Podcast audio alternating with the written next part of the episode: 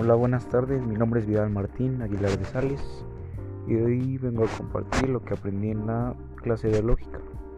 Lo que vimos en la clase de lógica fue la estructura de la argumentación y nos dijo la profesora que en una argumentación reconocemos a las premisas y a la conclusión.